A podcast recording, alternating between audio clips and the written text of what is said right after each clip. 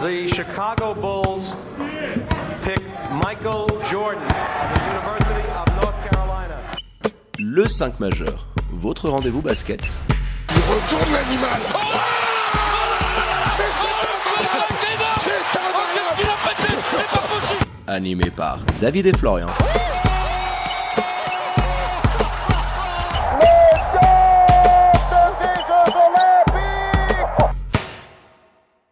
Bonjour, bienvenue à toutes et à tous dans le 5 majeur, l'émission qui dit tout haut ce que le monde du basket pense tout bas. Et pour m'accompagner au micro aujourd'hui, votre expert basket préféré, Florian Jass. Hello mon Flo, comment il va? Salut David, salut les amis. Bah, écoutez, pour moi tout va bien, j'espère que pour vous aussi. Alors pour ne rien louper de l'actu basket, hein, vous foncez vous abonnez aux différents comptes de l'émission sur les réseaux sociaux, hein, c'est tout simple, at le 5 majeur. Tout en lettres. Et pour nous réécouter hein, euh, aux sorties de la sieste ou dans la voiture, c'est en podcast hein, sur toutes les diverses plateformes d'écoute. Allez sans transition, Florian, on ouvre notre page Welcome to the NBA. Jingle. Zion for four for four. Welcome to the NBA.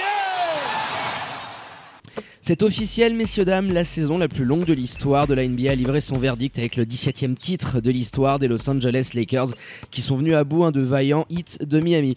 En attendant le retour de la Grande Ligue qu'on espère pour début 2021, le 5 majeur vous offrira entre-temps, pour patienter et calmer vos ardeurs, un podcast par franchise pour faire le bilan de cette année horribilis 2020 et anticiper la saison à venir. Premier épisode de nos pause view du coup avec The New NBA Champion, les Lakers de Los Angeles. Et pour en parler avec nous ce soir, on a le plaisir de recevoir de nouveau Nassim de la communauté Lakers France. Hello Nassim, comment vas-tu? Bienvenue de nouveau au micro du 5 majeur. Salut les gars, Euh, salut à tous nos auditeurs. Euh, toujours un, plaisir de, de se retrouver tous ensemble pour, bah, en ce qui me concerne, parler des Lakers. Et puis, et puis là, on a beaucoup de choses à dire, beaucoup de choses à débriefer en plus. Donc c'est parfait. Salut Nassim, Eh ben, merci une fois de plus d'avoir accepté notre invitation pour venir parler des Lakers. Alors avant de revenir un petit peu sur cette finale dont on a déjà parlé maintes et maintes fois, il euh, faut se rappeler où était la franchise de Los Angeles, je pense, il y a encore de ça un an et demi, deux ans, euh, au moment où vient LeBron. Alors ensuite, il y a toute cette série, un petit peu de choix, la venue d'Eddie. Mais voilà, il y, a, deux, trois ans, si on revient un petit peu en arrière, euh, il y avait finalement peu de raisons d'être optimiste du côté des Lakers. Et là, deux ans après, vous vous retrouvez champion, ça allait super vite. Votre front office a fait le boulot. Alors, c'est toujours plus facile quand tu es une franchise comme les Lakers, évidemment.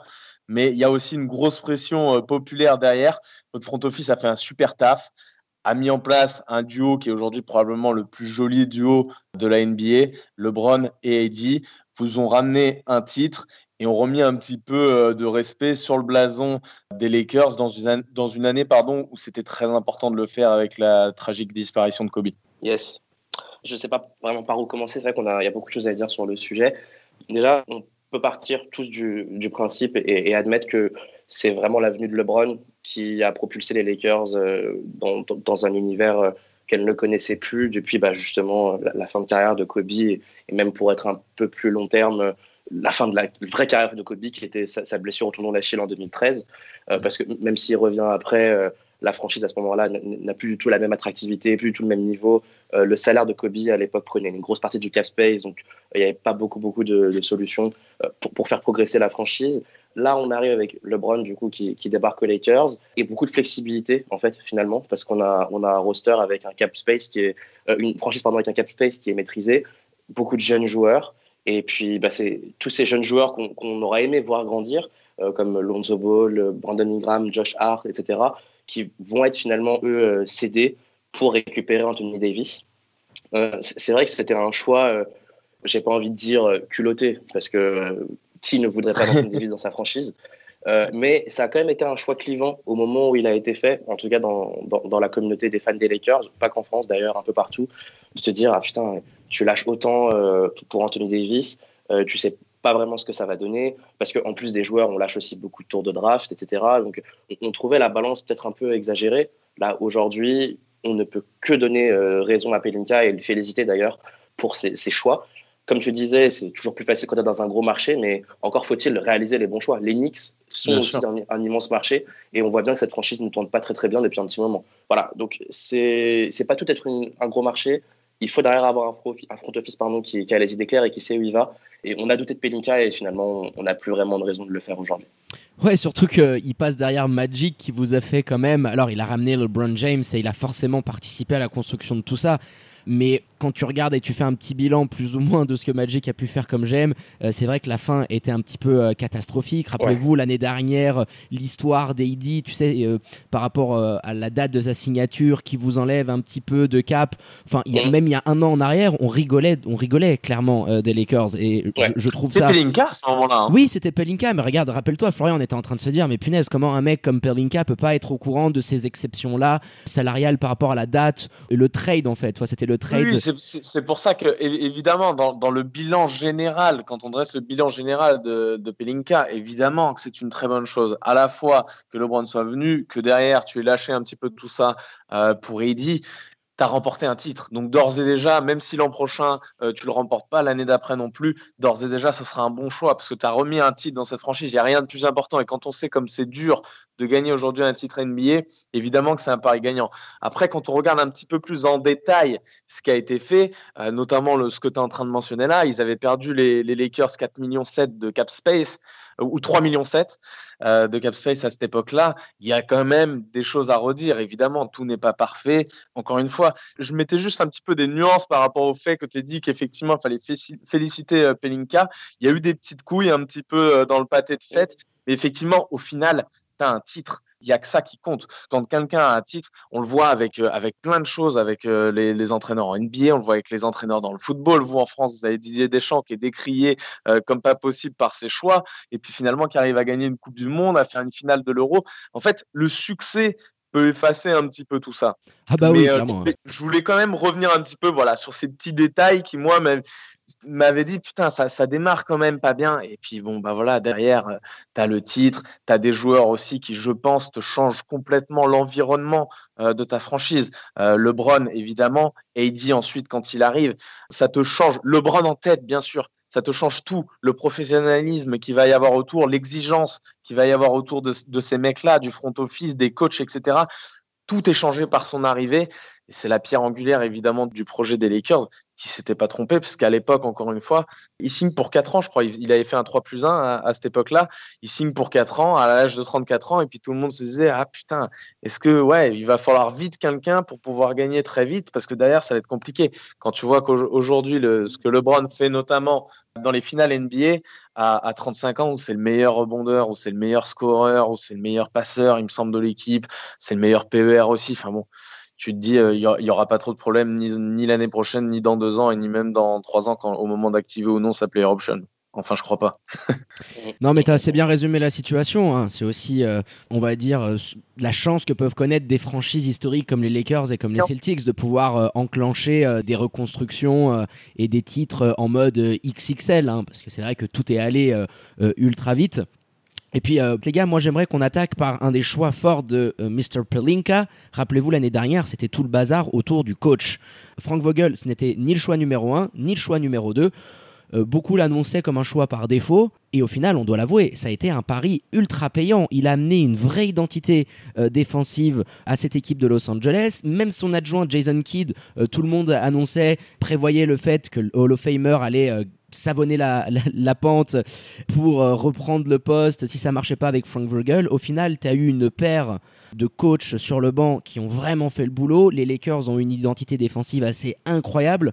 Comment, après coup, toi, Nassim, tu juges euh, cette première saison de Frank Vogel sur le banc des Lakers Est-ce qu'il t'a surpris beaucoup plus que ce que tu pouvais espérer? Donc, dis-nous un petit peu plus bah, sur euh, cette première saison. Bah, on ne peut plus réussir avec ce titre au bout. Yes, alors moi, là, où je te rejoins, c'est sur euh, l'identité qu'il a, amené, euh, qu'il a amené à cette équipe.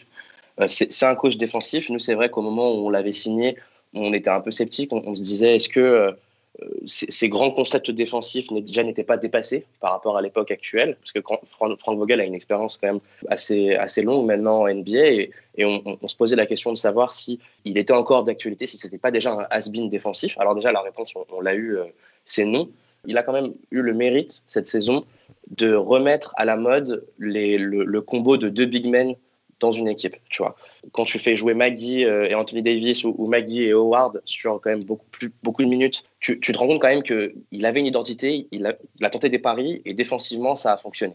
Pendant la saison, on a eu des, petits moments un, peu flippants où on se disait, putain, offensivement, c'est quand même super pauvre. Si LeBron James ne, ne, crée rien, ou si Anthony Davis ne rentre pas ses tirs, cette équipe, elle, est vraiment vouée euh, à pas grand-chose. Nous, nous, très franchement, au moment, euh, avant que la saison commence, moi et toute la team Lakers France, on ne voyait pas les Lakers finir premier de conférence et on les voyait pas gagner le titre. Je pense que beaucoup d'observateurs ne voyaient pas cette saison pour les Lakers comme une saison win-now. À mon avis, Anthony Davis arrivait certes, mais le, la, vraie big picture et, on va dire le vrai shot pour le titre allait être plutôt la saison prochaine, donc celle qui arrive, plutôt que cette saison qui vient de se terminer.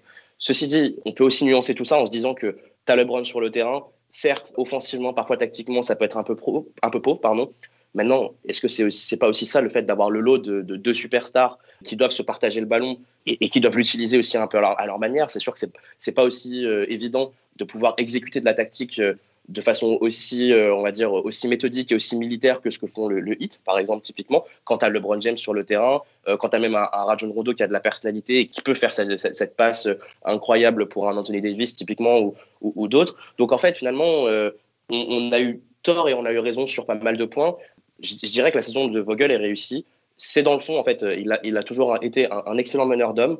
Je pense qu'il était le coach qu'il fallait pour cette équipe au moment où, il y a eu toute la tragédie autour de Kobe, qui n'a pas atteint uniquement euh, les fans, mais qui a aussi atteint l'institution.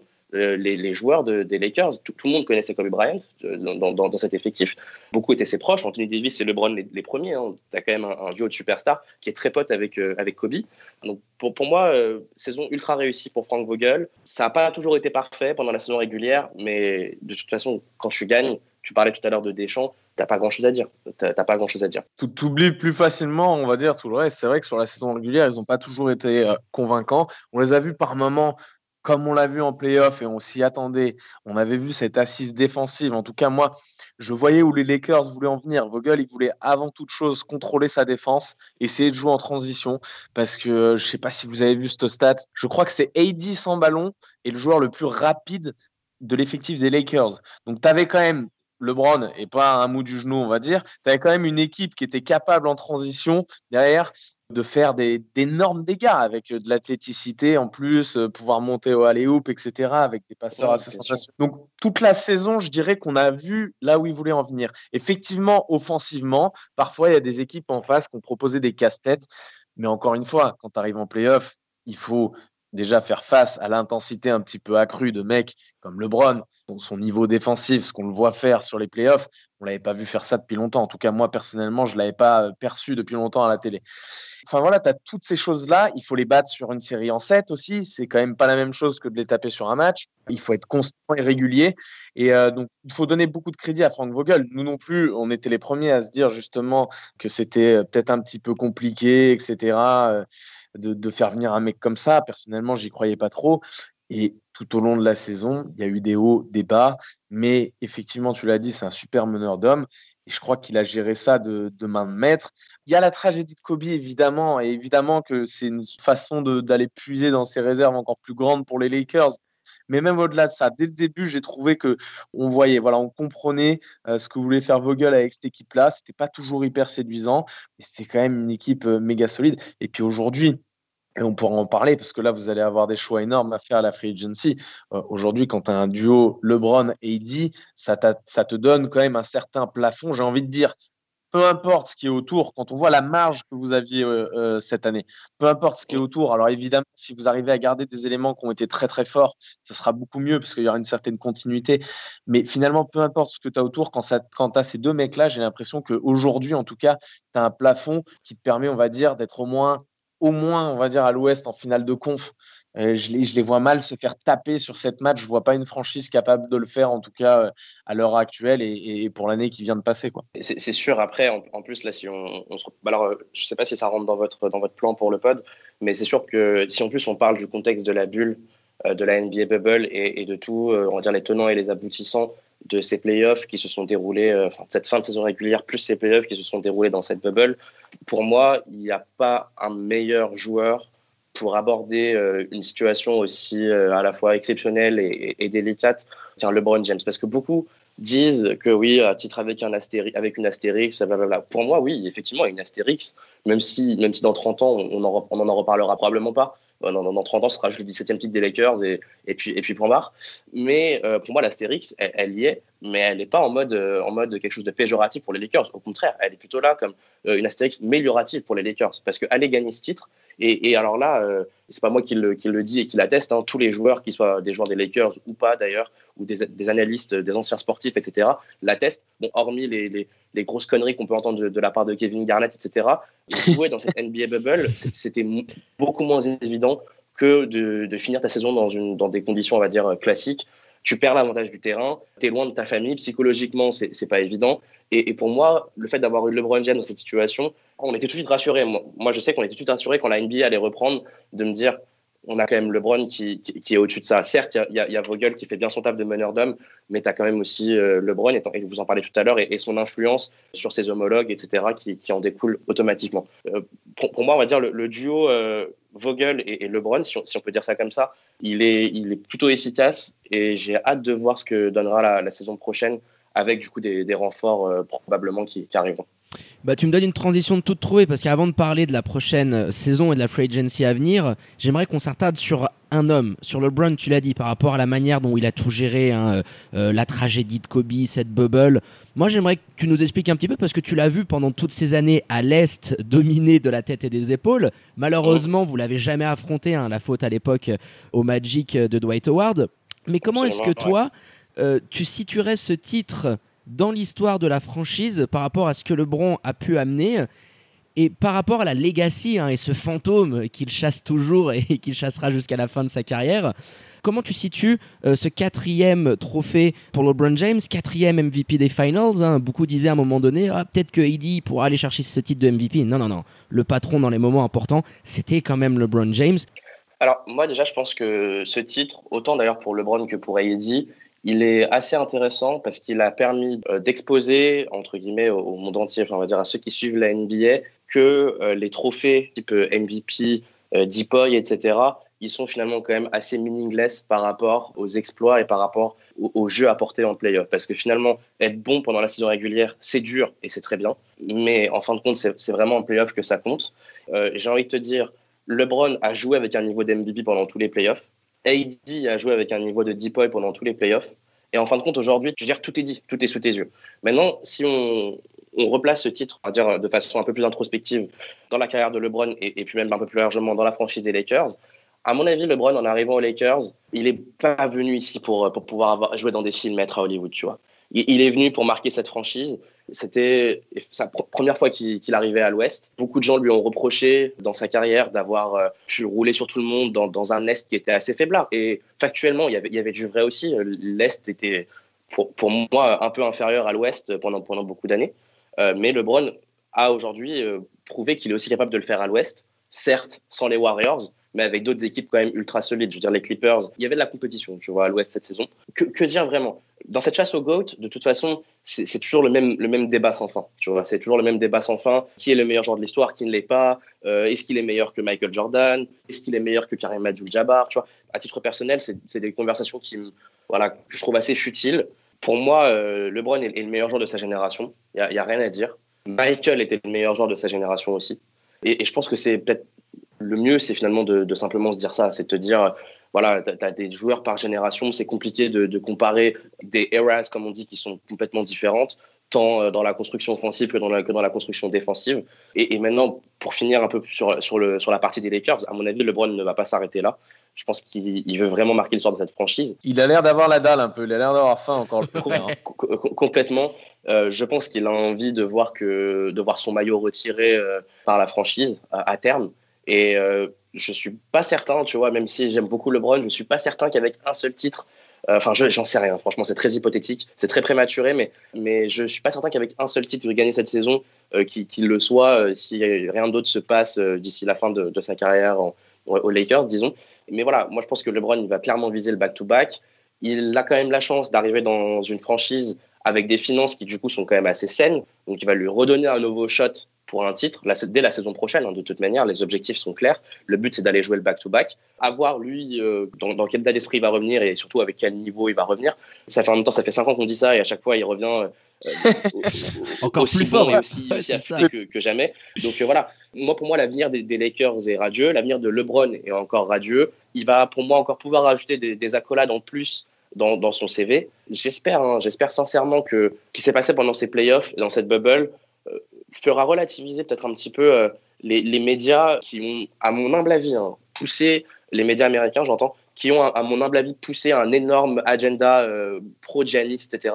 Giannis était excellent à mon humble avis, il, braque, il braque un peu quand même le Deepoy. Je, je pense qu'il méritait le MVP, mais je pense pas qu'il méritait le Deepoy. J'espère que cette saison et, la façon dont, cette saison s'est terminée fera qu'ils seront peut-être un peu plus, euh, pas, relax, mais peut-être un peu plus mesurés la saison prochaine dans leurs analyses et dans leurs prédictions.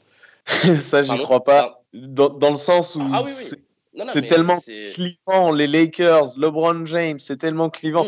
Aujourd'hui, Giannis, je vais pas dire que tout le monde en a rien à foutre, évidemment que non, mais il est dans un tout petit marché il est au Bucks. Et effectivement, euh, les journalistes, on a pu le voir dans les votes aussi. Enfin, on a pu voir plein de choses qui concordaient pas trop avec ce que nous, on avait sous nos yeux en tout cas. Mais euh, ça, tu pourras jamais, je pense, l'altérer. Il y aura toujours ce, que ce soit avec les Celtics, par exemple. Et en plus, là, tu as les Lakers, qui est peut-être le la franchise la plus aimée, mais aussi la franchise la plus détestée, je pense, dans ah l'histoire. Moi, je pense qu'il faut, il faut, il faut déconstruire cette, cette image de se dire euh, les Lakers sont aimés par tous les médias, euh, c'est la franchise publicité par tous les médias, ah, etc. Non, elle, elle, est très aimée, mais elle est aussi très, très détestée. Bien sûr, bien sûr. C'est la, la, franchise la plus clivante avec en son sein, dans notre époque à nous, le joueur le plus clivant, le joueur qui, qui attire tout le monde. Euh, tu regardes, il y a des personnes qui.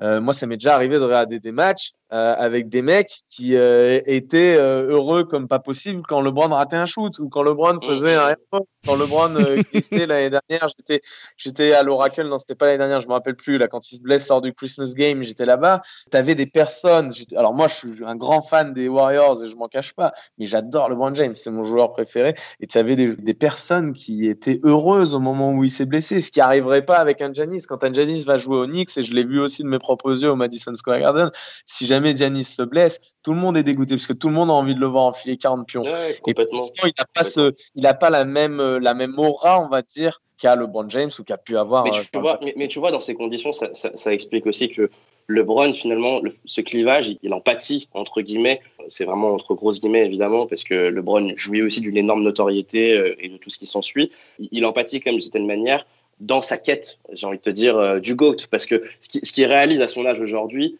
et je sais que ça plaira pas à certains qui vont me dire Ah, mais vous rabâchez, machin, guerre 17, je sais pas quoi. Non, à un moment donné, il faut aussi être, être réaliste. Et cette régularité, tant sur le niveau du basket, et, pas, même pas vraiment en parlant de stats, etc., franchement, en, s'éloignant un peu des triples-doubles, et, etc., juste d'un point de vue physique, la façon dont, il s'entretient physiquement et sa, sa régularité pardon, sur un parquet, et surtout aussi le fait qu'il se soit trouvé une nouvelle vocation qui est d'être un, pur playmaker. Il ne faut pas oublier que sur la saison régulière, il finit meilleur passeur de la ligue, premier, euh, loin, entre guillemets, devant le deuxième. Tu vois donc, donc il revient physiquement aussi bon qu'avant, en prenant de l'âge, mais il change aussi une grosse partie de son jeu. Il devient un, véritable organisateur, un véritable playmaker, en plus de, tout ce qu'on peut lui donner comme capacité de, au scoring, etc. De toute façon, avec la Ligue, il a sans cesse évolué avec. On l'a vu en délicatesse avec son shoot extérieur, euh, en début de carrière. Il a corrigé ça petit à petit. Alors, maintenant, et ça fait partie aussi de sa nouvelle panoplie, parce que tu l'as dit, c'est un playmaker en puissance, et c'était le, le playmaker number one des Lakers de la Ligue cette année. Et du coup, tu le vois un petit peu plus parfois en difficulté pour aller chercher des spots de tir, etc. Il a toujours une belle adresse. Mais tu l'as vu durant toute sa carrière euh, changer, en étant toujours LeBron, bien sûr, mais changer, s'adapter au jeu, s'adapter. On, dit parfois aussi beaucoup qu'il a énormément de contrôle, une grosse emprise sur les équipes dans lesquelles il est. C'est vrai, évidemment, mais il y a aussi le, fait qu'il puisse s'adapter euh, à des joueurs. Je pense notamment à sa relation avec un Caruso. Euh, il n'a pas toujours eu des mecs un petit peu comme ça, avec une grosse intelligence autour de lui, parce que Caruso, pour moi, a un, gros IQ, notamment offensivement. Et euh, il n'a pas toujours eu ça. défensivement, défensivement aussi. Hein. Oui, oui, oui, non, mais là, je parlais de, offensivement leur relation. C'est pour ça que je prends le, critères offensifs, évidemment, défensivement aussi, bien sûr. Mais euh, je, je, le trouve voilà, hyper intelligent. Euh, défensivement aussi, on le voyait beaucoup donner de la voix dans toutes ses équipes, etc. Là, aujourd'hui, le patron des Lakers, quand tu regardes, et ça a été criant avec la bulle, parce qu'on a beaucoup plus accès à la voix des joueurs, on les entend beaucoup plus, euh, il essaye d'y faire parce qu'il sait qu'il est à côté de lui. Et c'est Eddie le réel patron de la défense. Et ça, pour un joueur comme LeBron James aujourd'hui, parce que Eddie, tout Eddie qu'il est quand il arrive, il est finalement pas grand-chose au sein de cette ligue. Euh, même si certains ont voulu faire croire que c'était un peu une pine, etc., qu'avec les Pelicans, qu'ils les avaient pas emmenés ci, emmenés là, c'était un gros joueur. Et LeBron, il l'a tout de suite compris et il lui a laissé aussi des responsabilités. Et je trouve que ça, c'est une évolution peut-être dans sa carrière, sa façon d'être aussi. Alors, il a jamais eu un joueur un joueur aussi fort qu'AD. Mais moi, j'avais des petites réticences. Je me disais justement, tiens, comment ça va se passer? C'était ça que je trouvais intéressant sur cette année. Et je trouve que LeBron, comme AD, mais lui, ça a l'air d'être une crème, mais que LeBron, par rapport à ce qu'il avait pu faire par le passé, ça, il l'a très, très, très bien géré. Non, il a bien géré cette relation-là. Franchement, tu, l'as très bien dit, Florian. Et puis voilà, on résume. Hein. 10 finales NBA, quand même, cette décennie lui appartient et être capable de gagner dans trois franchises différentes, dans trois contextes différents, avec, tu l'as dit, des styles de jeu qui étaient complètement euh, euh, variés. Hein. Je veux dire, le basket euh, de l'époque du hit est complètement à l'opposé de ce qu'on peut faire aujourd'hui. Donc c'est vrai que la domination de King James est absolue hein, sur cette ligue et personne ne pourra le nier. Messieurs, maintenant j'aimerais qu'on se penche un petit peu avec toi Nassim, après avoir fait le tour de ce titre, le 17e de la franchise des Lakers, sur cette free agency à venir. Parce que tu l'as dit, il y a une flexibilité en termes de cap space. Pelinka a bien fait. relative. relative. bien évidemment. Hein. Vous avez les deux gros contrats. Euh, mais il y a beaucoup de joueurs qui avaient signé des contrats avec des player options ou alors que sur deux ans. Vous allez avoir euh, pas mal de choses à pouvoir faire. Alors on peut commencer déjà avec cette petite info qui est sortie. ce sont les Lakers, et je crois que c'est le Shams qui a balancé ça hein, par rapport à l'Uholdeng, où concrètement vous avez demandé une exception de fin de carrière pour faire péter et sauter les 5 millions qui pèsent encore euh, sur votre cap. 5 millions compte tenu de cette pseudo euh, capacité aux financière que vous pouvez avoir, ça peut changer beaucoup de choses pour vous sur cette free agency si la NBA vous l'accorde. On peut faire beaucoup de choses avec 5 millions dans, cette ligue. On a, euh, et là c'est mon pote Adrien donc, du compte, admin du compte comme moi qui en parlait, on a de la chance finalement d'arriver dans une free agency qui est relativement pauvre, tu vois. Et je pense que c'est bien, parce que ça montre aussi que beaucoup d'équipes qui pourraient potentiellement être des concurrents pour la saison prochaine pourront pas extrêmement se renforcer, tu vois. Il y a beaucoup d'options, beaucoup de façons d'aborder cette free agency. On voit qu'il y a eu des rumeurs euh, par rapport à Chris Paul. Avant de commencer à digresser, pour répondre à ta question sur cette exception euh, de, contrat de holding euh, de blessure de fin de carrière, moi, à mon humble avis, hein, mais je peux me tromper, à mon humble avis, elle sera refusée. Je ne pense pas que la Ligue la Ligue l'acceptera parce que la limite de matchs joués déjà pour être éligible à cette exception est de 25 et le Holding a, disputé 22-25. Il y avait eu un précédent avec Timofey Mozgov au Magic d'Orlando où, le Magic avait réussi à faire activer cette, exception, c'était en 2019, euh, mais, mais Mozgov, lui, n'avait littéralement plus joué après. Euh, après. Euh, tandis que le Holding voilà, a, disputé 22 sur les, les, 25 matchs qui déjà te, te donnent le carton rouge sur l'exception si tu, si tu les attends. Euh, donc il y, y, a ce facteur-là. Et puis surtout en plus, avec des Lakers qui sont en pleine puissance, tenant du titre, etc., je vois mal la NBA faire une exception, on va dire un précédent plutôt, pardon, avec euh, des, des, avec des champions en titre voilà, certes, une règle qui serait respectée euh, en partie, euh, mais avec quand même aussi euh, beaucoup de choses à redire. Je pense que ça ferait couler beaucoup trop d'encre et je vois mal la NBA l'accorder. J'espère me tromper, hein. c'est sûr que je, on cracherait pas sur 5 millions, mais, mais je préfère me dire qu'on va faire cet FA sans ces 5 millions plutôt, plutôt qu'avec, en tout cas en termes, de, en termes de projection. Même sans ça, il y aura des, il y aura des choses intéressantes ah à faire. ça travaille bien. On a déjà des noms, hein. on a déjà des noms. Il y a des rumeurs avec Chris Paul, avec avec Gallinari. Je veux dire, on a déjà, on a déjà pas mal de noms, euh, même avec des Rick Rose, même si moi j'en suis moins fan à titre personnel, mais il y a clairement des, euh, options euh, qui se profilent pour les Lakers. Il y a quand même des joueurs aussi qui sont sous contrat, des joueurs qui ont donné satisfaction. Je pense à LeBron, je pense à Eddie qui devrait normalement prolonger. Il y a ses player options, visiblement il ne la prendra pas. Il va, il va, signer un contrat à long terme. En tout cas, il n'y a pas beaucoup de doute là-dessus. Tu as Danny Green qui encore fera un 2 plus 1 à mon avis. ouais, j'imagine. Kentavious Caldwell Pop, pareil, il a une player option, il me semble. Ouais, euh, et d'ailleurs, je crois qu'il a déjà dit qu'il ne la prendrait pas, il me semble. Exact, euh, mais... je suis en train de me rendre compte, tu as raison, hein, il avait mis un petit peu de pression à ce niveau-là. Il, il avait parlé. Rondo, et KCP ne prendront pas leur PO parce qu'ils ont tous les deux euh, fait des playoffs qui, sur le papier, vaut plus que leur salaire actuel. Enfin, les propulsent, si tu veux, dans des, dans des prétentions salariales qui sont supérieures à celles de leur player option actuel, donc ils, vont la décliner. moi, je pense que Rondo, à mon humble avis, je pense qu'il voulait juste un titre en plus. et que là maintenant, si on, on le paye très bien ailleurs, probablement qu'il l'acceptera, ou peut-être qu'il acceptera de re-signer aux Lakers moyennant un salaire à peine, à peine amélioré. Pour KCP, je sais pas, c'est un peu différent. Je sais pas trop comment me, me prononcer sur KCP. Je sais qu'il prendra pas sa PO.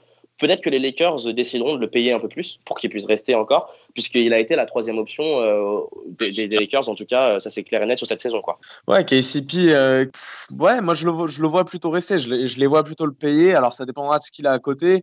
Je suis effectivement un peu moins optimiste, par exemple, pour un Ray John Rondo, euh, pour un Dwight Howard aussi, qui a eu son importance en playoff. Alors sur des minutes un peu plus limitées, mais je crois qu'il est à 17-18 minutes avec, avec vous sur les playoffs. Ouais des moments dans des, dans des, séries où tu te dis bon bah ce mec là est important il rate pas beaucoup de matchs il me semble en playoff il rate, il rate toute la série contre les, contre les Rockets mais c'était un choix assumé. Il aurait jamais pu défendre oui, exact, exact, exact. Il rate la série contre les Rockets aussi mais il a quand même une importance, alors moindre que Ray John, je dirais, sur les playoffs, mais il a quand même une importance aussi au sein de cet effectif-là. Et ça t'apporte en fait une option tellement différente.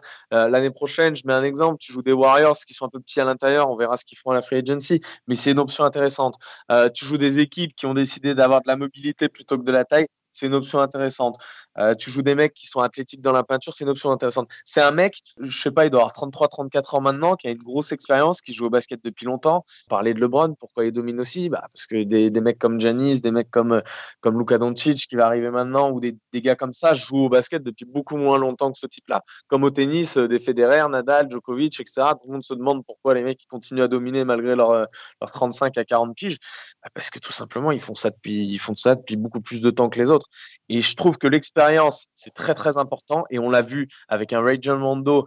Moi, c'est de lui que je voudrais parler un petit peu plus en profondeur, qui a été sur la saison parfois au bord du dégueulasse, sincèrement, qui, pendant la saison. À, Même il a fait, il a fait deux mauvaises saisons régulières. Ces deux saisons régulières aux Lakers étaient, étaient, étaient, très mauvaises, les deux. Sauf qu'aujourd'hui, tu te retrouves avec un Ray John Rondo qui a été hyper performant en playoff. Je ne sais pas quel est exactement son PER, mais il doit être dans les tout meilleurs joueurs de l'équipe. Il est important. Il joue à peu près 25 minutes de moyenne sur, sur la campagne de playoff que vous avez faite. Et effectivement, je vois mal un Ray John Rondo. Euh, alors j'ai vu un petit peu dans les prévisions de ce qui était donné, les Lakers pouvaient lui offrir un contrat un petit peu rehaussé, à peu près le double de ce qu'il touchait, mais il était à 2 millions, à tout casser.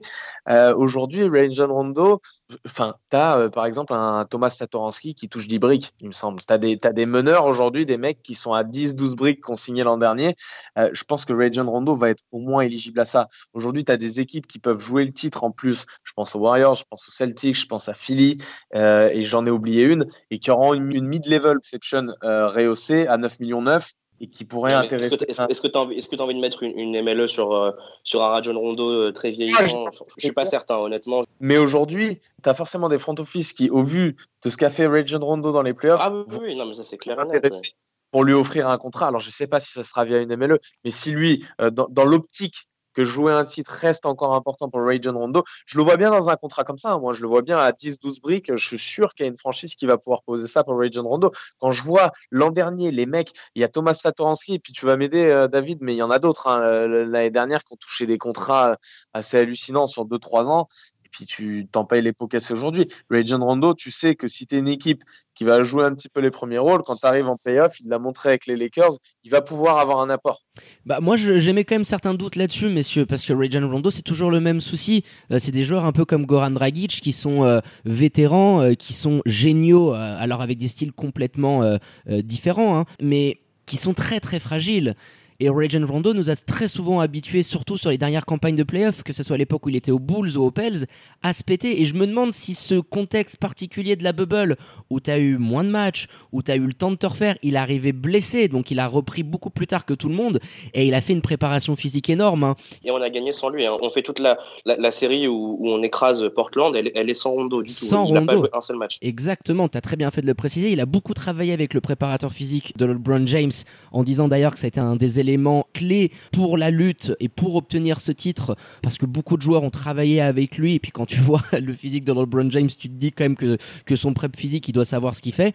Moi j'ai un petit peu plus de doutes. Alors oui Ray John Rondo dans ce contexte était absolument parfait. Il venait de compléter à merveille euh, LeBron James.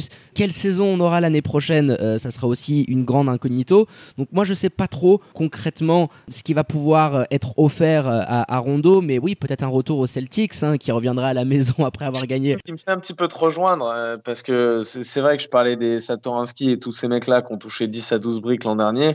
Euh, ce qui me fait un petit peu te rejoindre, c'est aussi l'évolution du cap space l'an prochain, parce qu'on n'en a pas parlé, mais il devrait probablement être impacté. Je ne sais pas ce sont les dernières nouvelles, je crois qu'ils doivent encore se voir un petit peu. Mais effectivement, c'est ce qui me ferait peut-être être un peu moins optimiste pour lui pour un contrat, comme je parlais, à 10-12 briques. Mais je serais pas étonné quand même de voir franchement une, une franchise lui proposer. Euh, ah bah oui, mais, il, faut il l'a prouvé. Ouais. Il l'a prouvé. Hein, il a fait des playoffs euh, top. Et puis tu sais très bien, hein, quand tu brilles, euh, surtout dans le plus haut niveau en finale NBA, il y a des franchises qui vont aller lui filer pas mal de sous-sous. Donc Anthony Davis, il a opt-out, ça va resigner un contrat max. KCP également, on va voir ce qui va se passer. Est-ce que tu penses pas que KCP, parce que il a quand même pris beaucoup, beaucoup, beaucoup d'argent du côté des Lakers avec des contrats assez élevés sur les dernières années, il fait partie de l'écurie euh, Rich Paul. Tu penses pas que KCP il est peut-être capable de trouver euh, un contrat à peu près euh, à la hauteur de ce qu'il gagnait actuellement hein? KCP c'était 8 et là il avait deuxième player option à 10 millions. Tu penses qu'il va demander beaucoup plus? Ou alors que avec Rich Paul, Pelinka et LeBron James au milieu de tout ça, ils vont arriver à faire une petite popote et le maintenir dans l'effectif? Alors, franchement, c'est très difficile à dire en vrai, parce que c'est compliqué de connaître les velléités de joueurs un peu comme ça, qui, viennent de remporter un titre, qui ont un peu le, vent en poupe euh, et, qui seraient potentiellement sur les radars d'autres franchises. Hein. Je pense que là, quand tu vois le niveau de TCP qui a complètement évolué depuis, depuis ce qui est proposé aux Pistons, à mon avis, il y a beaucoup de franchises qui seraient contentes de l'avoir dans son effectif. Franchement, c'est difficile à, imaginer. Je ne sais pas comment me prononcer là-dessus moi, en tout cas, ce que, ce que je peux dire, c'est que euh, je ne serais pas contre du tout me refaire une saison euh, avec KCP, quitte à peut-être un plus le payer, je sais pas. Mais moi, je serais pas contre de repartir sur une saison avec KCB, ça c'est clair et net. Je me dis que peut-être aux Lakers, il vous faudra euh, de nouveau un joueur capable d'endosser le rôle de playmaker si LeBron euh, sort du parquet et si euh, Ray John est amené à ne pas rester. Donc je pense que ça se concentrera un peu plus à ce niveau-là. Et cette rumeur d'Heroes, Flo, t'en penses quoi, toi euh, Pour éventuellement prendre euh, euh, la relève hein, et, le, et, le, backup, être le backup de luxe de LeBron James et avoir un petit peu un rôle de sixième homme de luxe qui nous a habitués sur ces dernières saisons, que ce soit notamment du côté des Wolves ou, des Pistons. tu seras hypé ou pas par l'arrivée d'Heroes sûr, tu connais mon amour pour D-Rose. J'adore la franchise de LA. Ça me ferait plaisir de le voir arriver là-bas. Mais encore une fois, en termes de fit, en termes de santé, en termes de sa relation avec LeBron aussi. Hein, on avait mis en question celle de John qui a pendant de longs moments posé euh, des soucis et puis finalement ils sont très bien entendus sur la fin. On l'a vu grâce notamment à l'intelligence offensivement de LeBron James qui savait un petit peu s'effacer, qui savait un petit peu lui faire de la place. Ouais, je serais, serais pas convaincu euh, de folie ni pour lui ni pour LA, disons. Mais euh, effectivement, bah, si, en vient à aller là-bas, je suivrai ça avec grande attention. Et puis pour finir, euh, Nassim, euh, il y a beaucoup de noms qui reviennent, mais si toi, voilà peut-être le nom euh, qui sort un petit peu du lot, la petite rumeur que tu as pu entendre sur Twitter, le joueur que personne voit venir, qui c'est que tu aimerais voir signer l'année prochaine, on va dire le, petit coup de Trafalgar, le, le, petit coup de nez du père Pelinka pour venir compléter encore cet effectif? Fais chauffer la trade machine, Nassim. Alors, je vais être franc avec vous j'ai pas de nom de, coup de Trafalgar euh, parce que comme je vous disais tout à l'heure, hein, ça suit un peu mon, point de vue sur cette free agency. Ça va être une free agency qui va être relativement pauvre en réalité. Du coup, à moins de faire un, trade euh, un, peu farfelu euh, à, 3, à 2, 3, voire même 4 franchises qui permettraient par exemple de récupérer un, Chris Paul, etc. Tu vois, j'ai pas vraiment de, d'immenses coups de Trafalgar. franchement, j'ai vu des trucs de fou. Hein. J'ai vu des, des trades sur, sur, sur, 4 franchises qui permettraient d'avoir Lillard. Enfin, tu vois, genre, j'ai vraiment vu des trucs de malade. Non, moi, j'ai envie de rester réaliste, me dire qu'on utilisera correctement notre pick de, de, à la draft parce qu'on a, on a aussi été béni euh, par les Illuminati euh, qui, sont pro-Lakers comme les médias, d'avoir un, choix de pick à la draft plutôt intéressant. Non, non, moi je vais pas sur du classique. J'aimerais bien voir euh, Danilo Gallinari la saison prochaine en, tunique purple and gold. Et, et, je pense, vu lui son aversion et vu tous les appels de phare qu'il nous fait sur les réseaux sociaux depuis un petit moment, je euh, je serais pas du tout surpris que ça se passe pas. Ah, le Danilo, c'est sûr que ça vous ferait énormément de bien hein, sur ce poste 4, euh, euh, qui peut jouer avec AD, qui peut être en sortie de banc. c'est vrai que l'Italien vous ferait énormément de bien. on va suivre, on va suivre un petit peu tout ça et voir ce que ça donne pour cette intersaison pour les champions en titre. Eh ben merci messieurs pour ce post-view, hein, ce bilan de cette saison 2020 avec les champions, les Los Angeles Lakers de LeBron James et Anthony Davis. Merci Nassim d'être venu de nouveau au micro du 5 majeur. Toujours un plaisir de t'avoir avec nous. Ah, bah, moi, un plaisir euh, totalement partagé, les gars. Euh, franchement, quand vous voulez, on, on se remet ça. Eh ben, c'est noté. Allez, à tout bientôt, Nassim. Merci. Ciao, ciao. Ciao. Allez, les remerciements pour terminer pour votre expert basket préféré. Merci, mon Flo, pour la préparation de ce podcast. Toujours le même régal et je te dis à très bientôt. Merci à toi, David. À bientôt, les amis. Ciao, ciao. Allez, quant à moi, il ne me reste plus qu'à vous dire de prendre soin de vous. Faites très attention avec cette deuxième vague. Hein. Sortez couvert avec le masque et tout ce qui s'ensuit. Vous restez bien évidemment connecté aux réseaux sociaux de l'émission hein, pour ne rien louper de ce qui se passe en Suisse et en NBA. Et je vous dis à très bientôt pour un nouvel opus du 5 majeur. Ciao, ciao.